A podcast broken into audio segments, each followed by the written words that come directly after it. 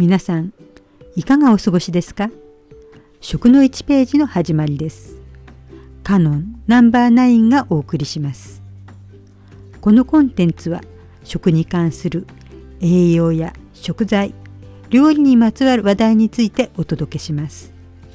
食べて美味しく、体に嬉しく、お財布に優しい、少しでも皆様の暮らしのお役に立てるようお伝えしていきたいと思います。それでは参りましょう。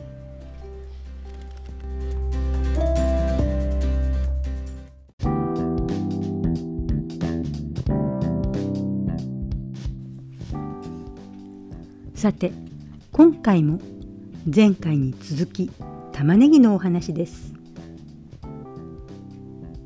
玉ねぎはハンバーグやチャーハンなどにみじん切りにして使いますみじん切りにする時どうせ細かくなるのだからと適当に切っていませんか？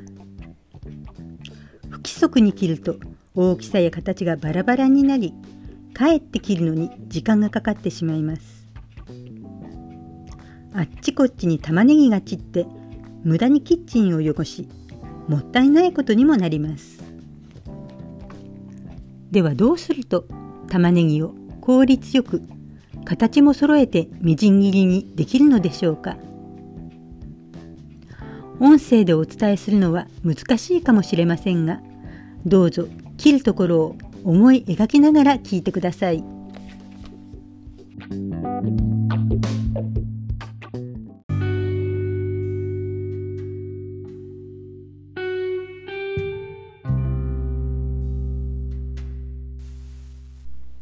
玉ねぎは皮をむき根元もギリギリのところで切り落とします。根元を下にして縦半分に切ります。断面の切り口を下にしてまな板に当てます。根元はまな板の向こう側です。ここまで想像できましたか？根元をまな板の向こう側にして根元を切り離さないように右側から約3ミリ間隔で切っていきます。根元でつながっているのが味噌ですよ。これで他の方向から切ってもずれにくく等間隔で切りやすくなります。先ほどは右から約3ミリ間隔で切ったので次は横から切ります。まな板の向こう側にあった根元を左に来るように位置を変えます。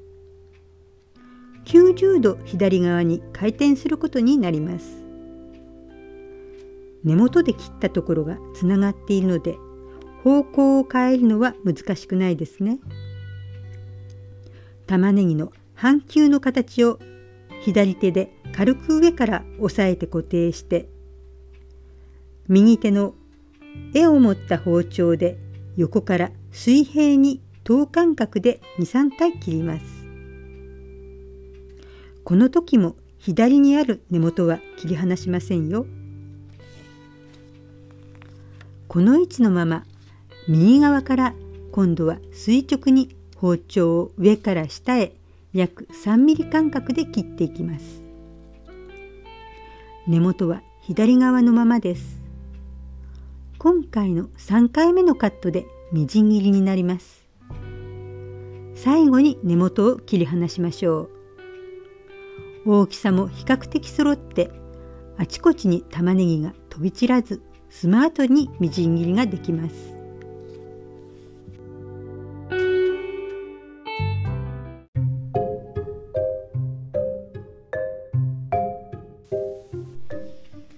そうは言っても実際はうまくいかず大きさがバラバラで形に違いが出てしまう場合があります。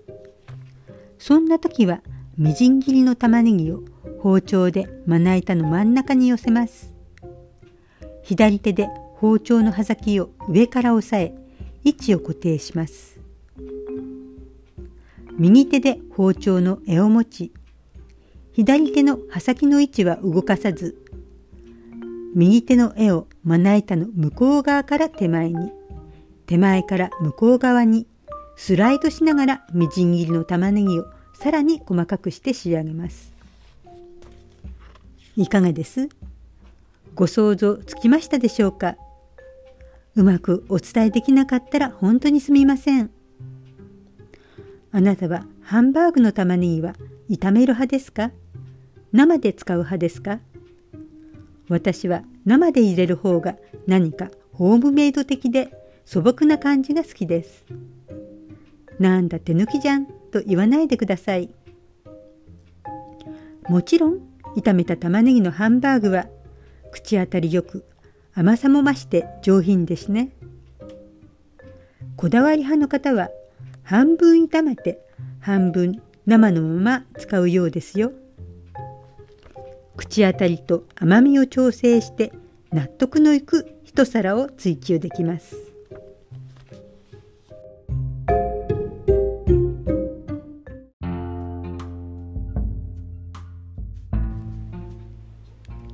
本日も最後までお聞きいただきましてありがとうございました。一人でコツコツ勉強していますが、思い込みや間違いがあるかもしれません。